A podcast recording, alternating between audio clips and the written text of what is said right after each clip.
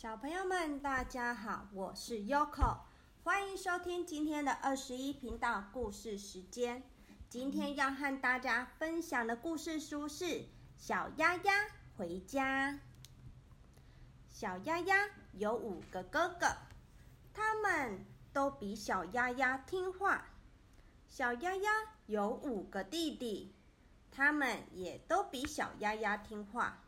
小鸭鸭不大听话，鸭妈妈最不放心的就是它。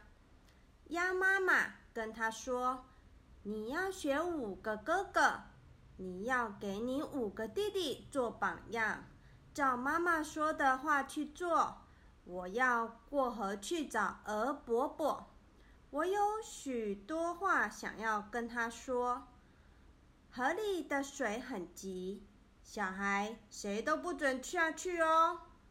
这次你一定要听话，好好待在家里。鸭妈妈下水了，孩子们在码头上跟他摆手：“妈妈，早一点回家。妈妈，好好走哦。”妈妈出远门，兄弟们都听大哥的话，大家排好了队。一拽一拽，走回去看家。小鸭，快来排队！快把队伍接起来呀！他们空下中间的位置，一个个都叫了起来。小鸭鸭装作没听见，它有自己的主意，它早就打算去玩水了。它才不肯跟他们去排队呢。它悄悄地走到河边，躲进野草地里去。妈妈刚刚说的话，他已经忘记了。河水流得那么急，小鸭鸭又没有多少力气。可是它真的下水了，多么粗心大意呀！河水把它冲走，向下游漂去。它不能像妈妈游到河的对岸，他没有像妈妈那么大的力气，他差点撞到一块大石头，好危险呢！再回到岸上去吧，又来不及了啊！他顺着水流飘着，飘过鹅伯伯的家，他远远看到妈妈。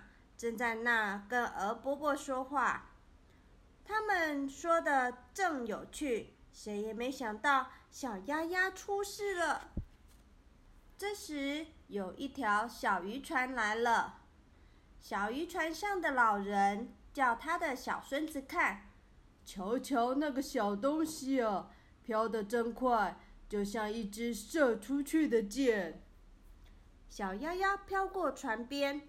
很希望小男孩能救他，可惜他飘得太快，碰了一下小男孩的手，又被水流把他带走了。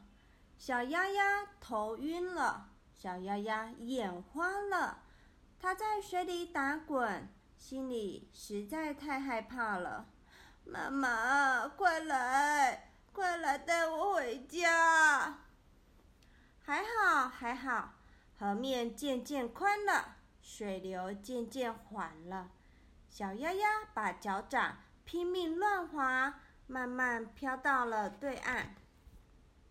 牛爷爷在河边喝水，小鸭鸭把它吓了一大跳。嗯，小东西，你是不是鸭大嫂的孩子啊？怎么？老远跑到这里胡闹，哞！小鸭鸭又累又饿，没力气跟牛爷爷多说。他想家，又想妈妈，但是他不开口求人帮忙，更不愿意在别人面前哭，那样不像一个大丈夫。他抬起小脑袋，挺起小胸膛。一步一步向前走去，来到离家五里的一个小镇上。大黄狗先看见了它，走过去，用鼻子闻一闻，这小鸭鸭不是镇上人家的，让我给它一点颜色瞧瞧。大黄狗的嘴张得好大，真像动物园里的狮子，就差那么一寸两寸，小鸭鸭就要被它咬死了。太阳西斜了，天也快黑了，家家都在做晚饭，只有小鸭鸭在路上流浪。晚风吹，身上有点冷，树上。的叶子落下，一片、两片、十片、百片，离家太远了，应该怎么办呢？垃圾箱里也许有东西吃，也许有人家丢掉的菜叶子，再不顾得干净不干净了，先去找些东西填肚子吧。大野猫是个流浪汉，正在垃圾箱里吃鱼骨头，瞪着两只绿绿的大眼睛说：“喵，这里没有你的事，快走！”喵。小鸭鸭哪有力气再走？它已经一天没有吃东西。大野猫看着碍眼。就对它大发脾气。大野猫发起威来，吓得小鸭鸭胆都破了，他全身发抖，扭头就走。可是大野猫已经扑过来了，哇，逃命啊！大野猫要吃掉小鸭鸭。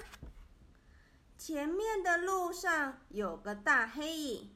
像一个写在地上的大字，他两腿分开，双手伸直，把去路拦住。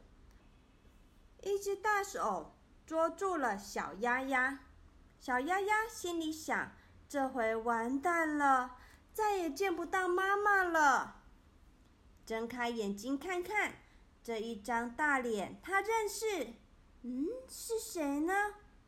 啊，他的好主人柯大叔。主人的一双手像一张小床，手上的热气给了它温暖。小鸭鸭闭着眼睛，它累坏了，它要睡一整天。主人说：“小家伙，别发愁，大野猫已经被我赶走了。”我就是不明白，你怎么会到镇上来？现在你别怕，我会带你回家。柯大叔把它放进窝里，小鸭鸭睁开眼睛醒了，他又看见十个好兄弟，他又回到妈妈的身边，妈妈紧紧搂着他，兄弟们团团围住他。他们高兴极了，大家笑眯眯的，只有小鸭鸭心里难过。他放声大哭，他说：“好妈妈，好妈妈，以后我一定会听您的话。”好了，小朋友们，今天故事已经说完了。有空问你们哦，如果你是鸭妈妈？对于小鸭鸭不听话的行为，你会怎么样处理呢？你会骂它呢，还是会安慰他、原谅他，还是有其他的想法呢？嗯，如果是 Yoko 的话，我刚开始一定会忍不住大骂他，但是我们还是要爱的教育。就是像 Sophia 的妈咪一样，她都会跟他们说：“下次不可以这样喽，你们这样是很危险的要乖。嗯所以呀我们还是不要做错事好了。因为有时候爸爸妈妈说不能做的事情不是因为爸爸妈妈小气不让我们做而是他们担心我们的危险呐如果我们做一些事情会有危险或者是不好的那我们还是要听爸爸妈妈的话知道吗？嗯好啦那今天的故事就说到这里啦拜拜祝你们有个好梦。